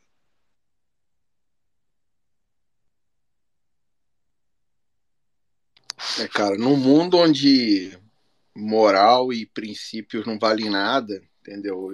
Esperem mais e mais ideias ridículas como essa é, surgirem e ser o menor pudor de, de serem repulsadas, né? Porque, sabe, o, o, simplesmente essas ideias ridículas surgem e as pessoas até batem palma, acham legal. Não há um, um repúdio à altura do, do que essa ideia ridícula representa. E é simplesmente isso. A gente vive num, numa geração em tempos onde não há moral, não há ética, não há princípios, e ideias como essa surgem como se fosse uma sessão de brainstorm de uma startup de terceira categoria e tá tudo certo, entendeu? Ah, beleza, ótimo, entendeu? E, né, farofa da GK, essas coisas aí. É só mais do mesmo.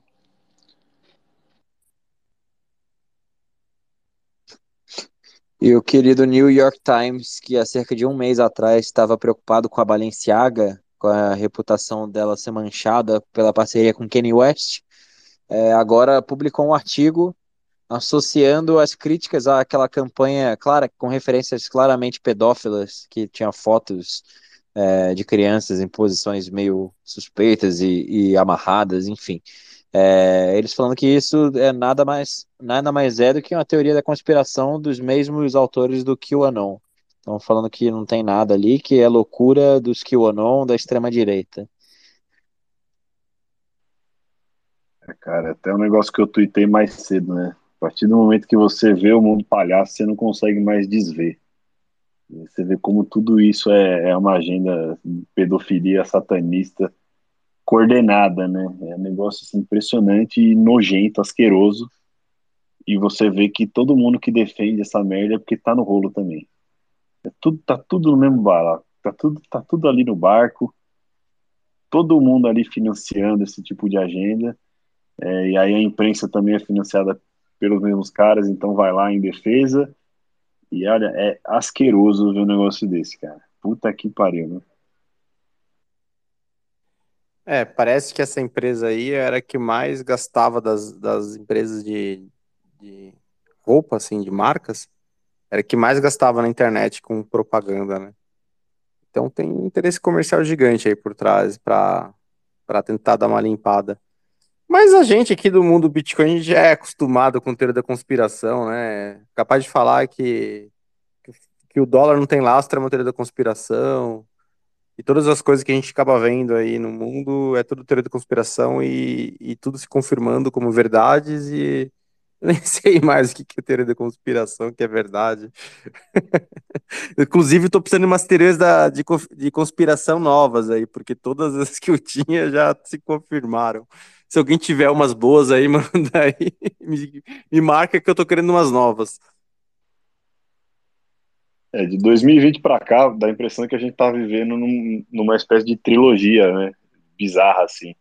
Então, é, 2020 começou a pandemia, é, 2021 continuou e veio a vacina do, do, mal, e agora esse ano você tem ainda a, quinta dose da vacina, é, você vê essas empresas quebrando, e, e, assim, cara, parece que o mundo acabou em 2019 mesmo, e a gente tá vivendo os tempos finais, né? Eu não sei se vai terminar aí, né? Se vai ser uma trilogia ou se vão ser quatro partes que começam daqui a um mês. Eu já, eu já tenho eu já tenho a impressão que a gente está vivendo depois de 2019 é como se fosse os anos se repetindo, né? Como se fosse o dia da marmota. Eu tenho essa já, é, pelo menos assim, mais uma como eu vejo, a coisa meio que se repetindo, um ciclo, entendeu? É, rumo aí a, ao Great Reset, né? Ainda sobre a Balenciaga, é, a empresa holding que controla a Balenciaga, Balenciaga chama Kering, e parece que o CEO da Kering é o François Pinot, ele é marido da Selma Hayek, atriz famosa de Hollywood, e esse cara, ele vende, é, ele fabrica e vende, aparentemente, bonecos sexuais de crianças. Então, são crianças do tamanho real de uma criança. E com, assim, uns com uma boca para penetrar, coisas completamente perturbadoras e assustadoras. Não, mas é só mais uma coincidência, né? Isso aí é mercado descentralizado de morte. Não dá. Isso aí eu não sei nem o que falar do negócio dele. Bizarro demais. Eu vi uma, essa imagem aí. Tinha um, um Pinóquio com nariz de piroca, né? Criança. Bizarro demais, cara. E na Nova Zelândia, tiveram um casal de pais que recusaram a cirurgia de urgência do filho de seis meses porque queriam dar sangue de pessoas vacinadas. E eles não deixaram. E aí simplesmente perderam a guarda do, do filho. Tiraram o filho deles.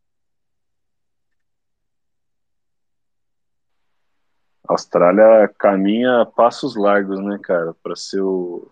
Já virou, né? O grande laboratório de experimentos da UF. Até linkando aí uma, uma que apareceu agora que o Jaraguá mandou, que eles vão fazer agora o piloto para que você só possa acessar a internet dando seu documento de identificação e que você tenha um, um bom credit score social. Ou seja, é, se você igualzinho aquele enredo do é Black Mirror, né, que tem aquele episódio lá da menina que ela começa a perder acesso a comprar as coisas e tudo mais, porque o score social dela começa a despencar. É, a Austrália tá, tá virando um laboratório gigante É como se fosse realmente uma ilha prisão, né? Ninguém consegue sair de lá.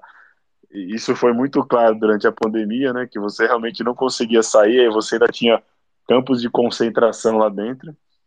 E agora eles vão com todo vapor, né? Precisa começar em algum lugar.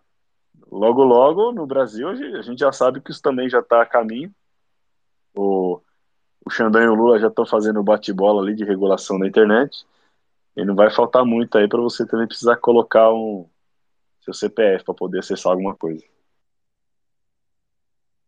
Essa notícia especificamente foi na Nova Zelândia, mas assim, a Austrália tá foda. Acho que dos, todos os países, a Europa também está colapsando e na agenda do, do Calchob, mas Nova Zelândia, Austrália, Canadá e alguns países ali do primeiro mundo da Europa estão tão foda, estão competindo para ver qual que, que entrega mais notícias para intancáveis.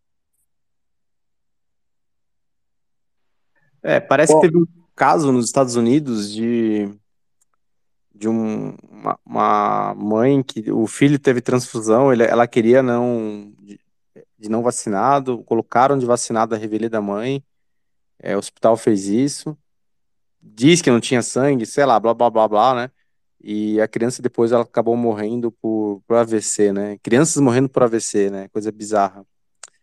É, é, é, complexo tudo isso, né? É muito complexo. Por acaso hoje eu fui numa festa e tinha um casal atrás de mim que tava batendo papo sobre esse caso aí da, da Nova Zelândia.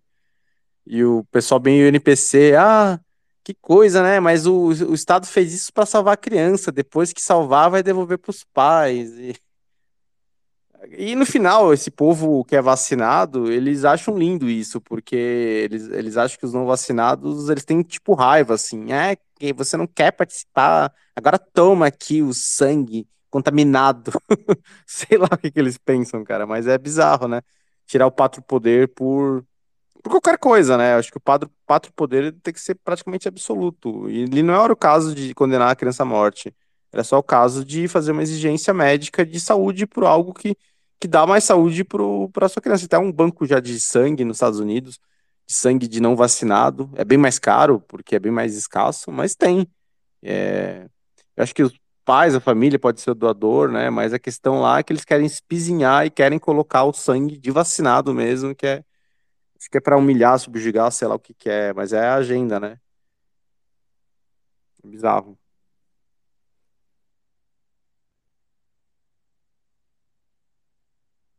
É, e, bom, acho que lembrei agora de um meme que eu vi esses dias que eu dei muita risada, que são é, aquele, aquela figurinha do Chad olhando para um NPC com 10 máscaras e 300 doses de vacina na cabeça e os dois com o balãozinho pensando a mesma coisa, que é como que esse filho da puta ainda tá vivo.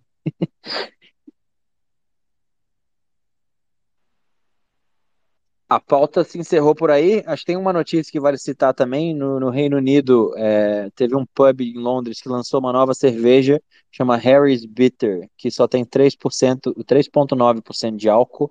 E o, o, a tagline é que ela é tão fraca quanto o seu homônimo, Príncipe Harry.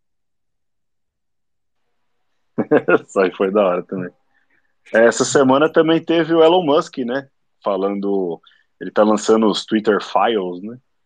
E aí um, uma delas foi falando também do caso do Trump, de como, como tudo aconteceu, e mostrando os bastidores, né? Tudo que a gente já sabia que tinha, né? Mas que nunca foi a público, que na verdade o, os vagabundos que trabalhavam no Twitter antes falavam que não existia, como Shadow Ban, ou o cara tá marcado para não ter muito impulsionamento. Tudo isso era verdade, ele mostrou até os prints de como era a área administrativa ali para a galera poder censurar. Então você tinha perfis de direita e ali do lado do perfil já estava lá, esse cara aqui é, tá com uma tag que é para não impulsionar. Esse cara aqui é realmente se você ele tá banido da busca. Então se você buscar alguma coisa, os twitters dele vão aparecer só no final ou não vão nem aparecer. Tudo isso era verdade, todo mundo sabia. Só que os vagabundos foram a público falar que não, inclusive aquela desgraçada lá que, que foi até no Joe Rogan uma vez para bater boca lá com, com outro rapaz, o Tim Pool ela falava que aquilo não existia, que, que era tudo mentira e era tudo verdade. Eles já estavam também a fim de banir o Trump há muito tempo da plataforma. Eles estavam ali numa queda de braço e tal, para saber qual que ia ser a, a jogada, de, do que, que eles iam justificar. E aí, quando teve o 6 de janeiro, veio meio que uma ordem direta ali, Michelle Obama e uma turminha falando, agora é hora de banir, e eles cumpriram. Então, é, tem os detalhes lá nas threads, bem interessante. E outra que ele vai lançar em breve vai ser também a questão da Covid. Como que o Twitter lidou com, com o assunto Covid e qual foi o critério para banir tanta gente importante, tanto médico, tanto especialista de verdade, que na hora que o cara falava alguma coisa que não era seguindo o ritual ali da Pfizer, né, do ritual dos especialistas patrocinados, eles iam lá e também ou baniam o cara, ou suspendiam o cara, colocava shadow ban. Tudo isso aí vai virar público em breve, tá interessante. Ele, inclusive, tweetou hoje que os pronomes dele são processar o Fault. é, é bem interessante um cara como ele fazer isso, né? Porque a mídia lá continua afagando esse cara como se ele não fosse culpado de nada. Esse cara continua vindo a público defendendo dose de reforço, vacina, distanciamento e nada acontece, né? sabendo que ele foi um dos caras que ajudou a financiar o laboratório de Wuhan nessa pesquisa aí de é, fortalecimento, né? Eu esqueci o nome do termo usado. Ganho de função. Ganho de função. Isso, ganho, ganho de função. E ele nada acontece, isso. né? Ele pedia para ter ganho de função do vírus que causou a Covid. Que teve o vazamento dos e-mails dele, né? Que também acabou sendo abafado, né?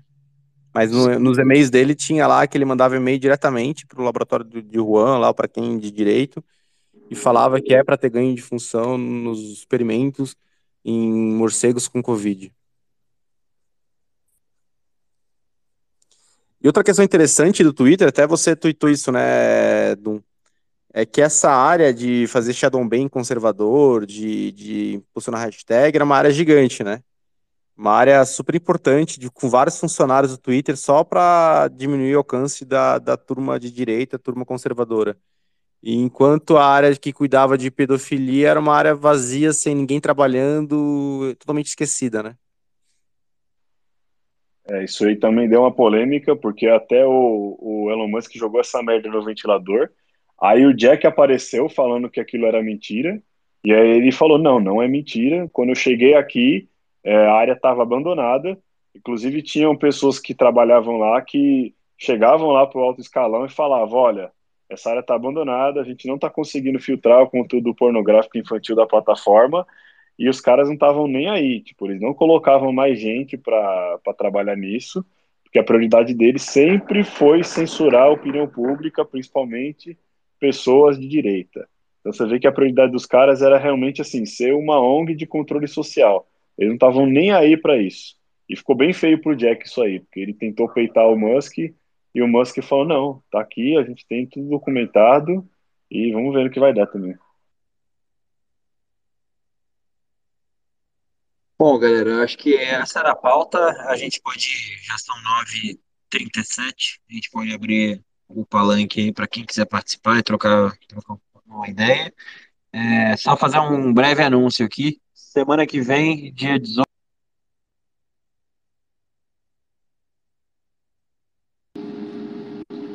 Sou só eu que não estou escutando, Didi?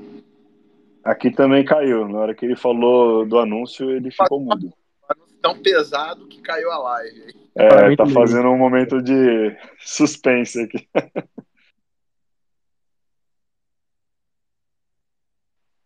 Didi, a gente não tá te ouvindo, não. Não sei se você tá falando aí.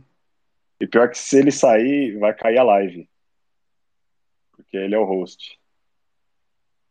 Meu Deus. E agora? Então, Dum, faz o anúncio aí. É, eu acho que o anúncio que ele ia fazer é que dia 18 a gente vai fazer o último programa do ano. E a gente vai fazer uma retrospectiva 2022. Já que é o último, a gente vai tentar compilar aí o que aconteceu no ano, né? E abrir aí, bater um papo, fazer o, o balanço final, vendo o que vai dar o, o resultado, né? O balanço final do ano, para a gente se preparar aí para a segunda temporada do Intancáveis ano que vem. Boa. Aí sim. É, e agora não sei o que a gente faz, porque o DJ ainda está mudo e se ele sair vai fechar a live.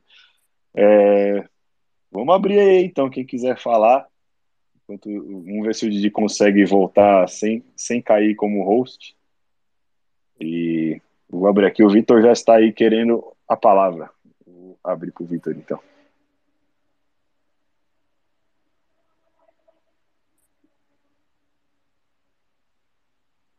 Opa. Vitor, você tá aí? Fala galera, beleza? Só tô... Opa, e aí, beleza? Beleza, o Didi, o Didi caiu, né? O Didi, coitado, tá sem microfone. Se ele estiver me escutando, é... vê se você consegue botar um fone. Eu acho que vai resolver, Didi. Eu acho que você volta aí com, com áudio. Bota um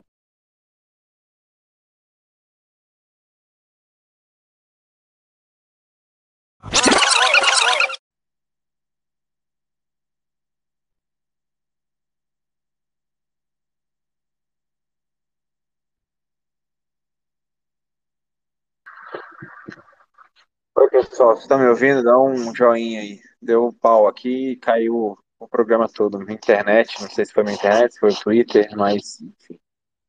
Vamos seguir aqui.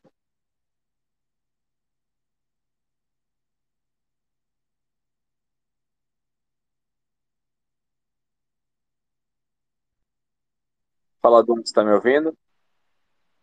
Opa, tô sim, agora vai. Puta que pariu, agora você me ferrou para editar esse programa amanhã. Vou ter que juntar dois space. Nem sei fazer isso. Culpa do Elon Musk, não tem nada com isso, cara. É, o Elon Musk ainda não tá, não tá caprichando nessa plataforma ainda não.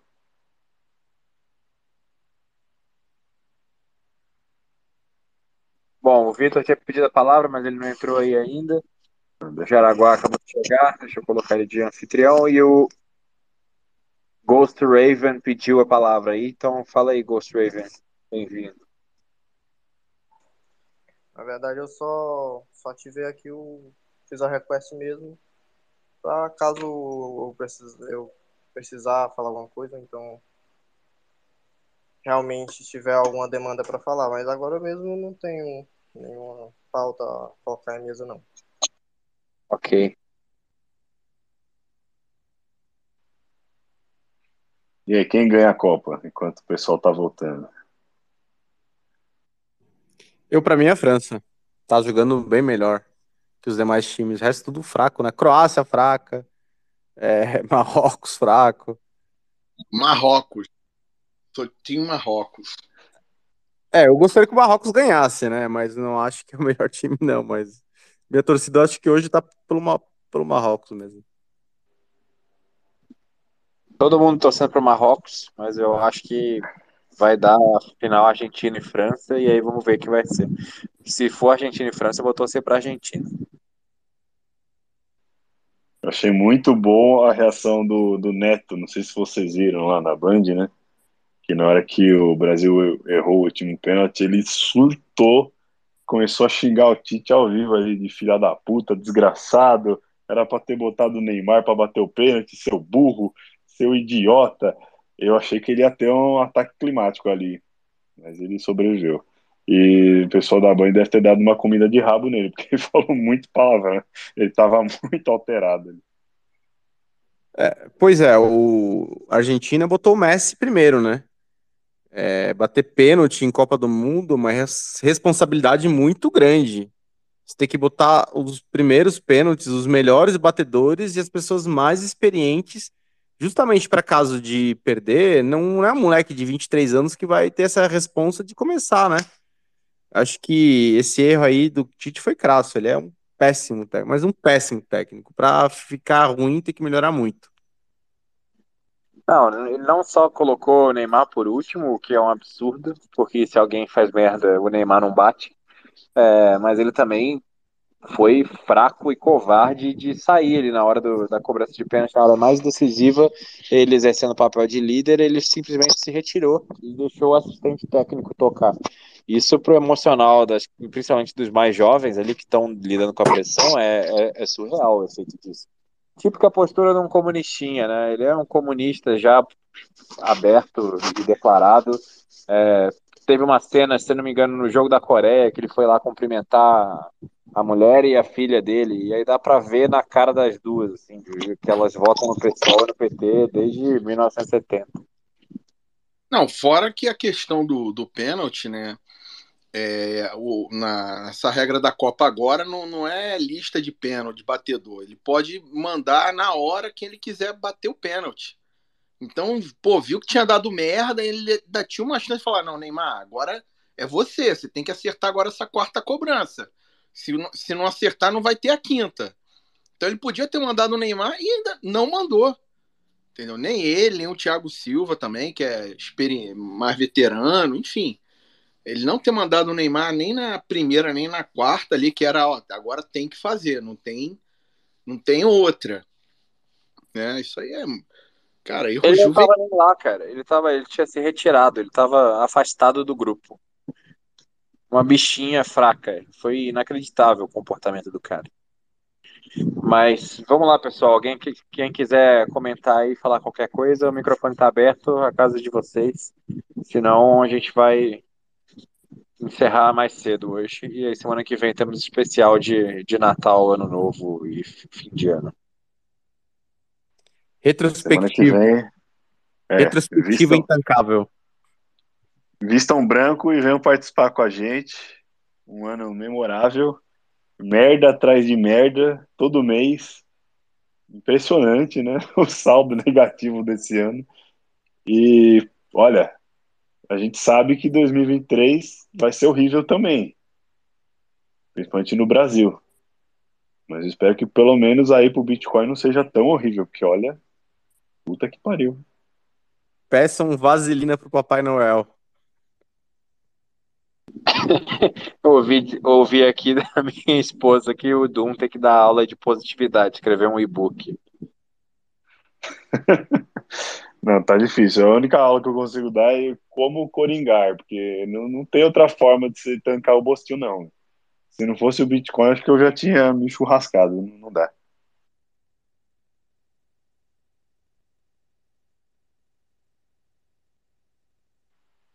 Aí, o nosso amigo Vitor não voltou ainda. Alguém, alguém quer vir aí falar alguma coisa?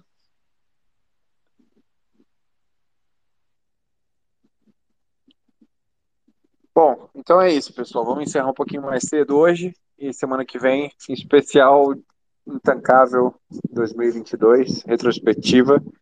E a gente vai fazer uma, um recesso de fim de ano aí, porque todo mundo tem compromissos familiares diversos, viagens, etc. Então a gente vai voltar na terceira semana de janeiro. Então, no dias.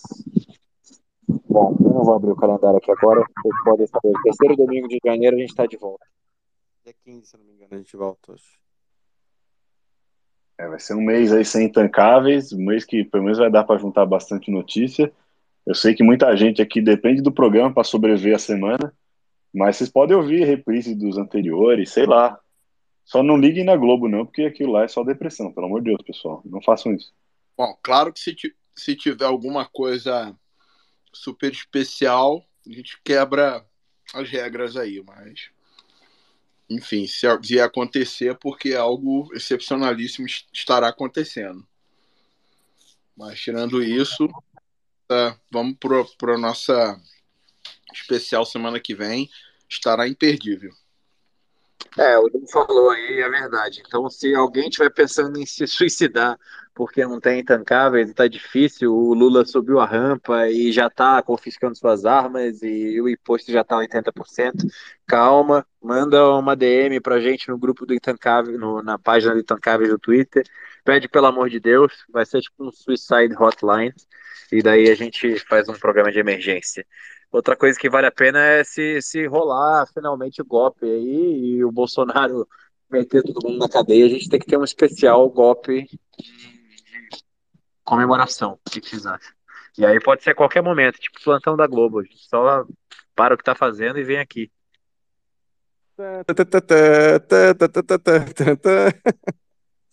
Isso aí vale a pena, hein? Vamos, vamos torcer pra isso acontecer. Então, beleza, pessoal. Boa noite para vocês. Boa sorte para sobreviver mais uma semana. E estamos aí semana que vem, mesmo horário, para falar sobre campeão da Copa do Mundo, notícias absurdas da semana rapidinho e a retrospectiva. Valeu, abraço. Valeu, pessoal. E deu golpe, Bolsonaro. Pare de enrolar. Eu autorizo. Eu autorizo. Boa noite, todo mundo. Uma ótima semana.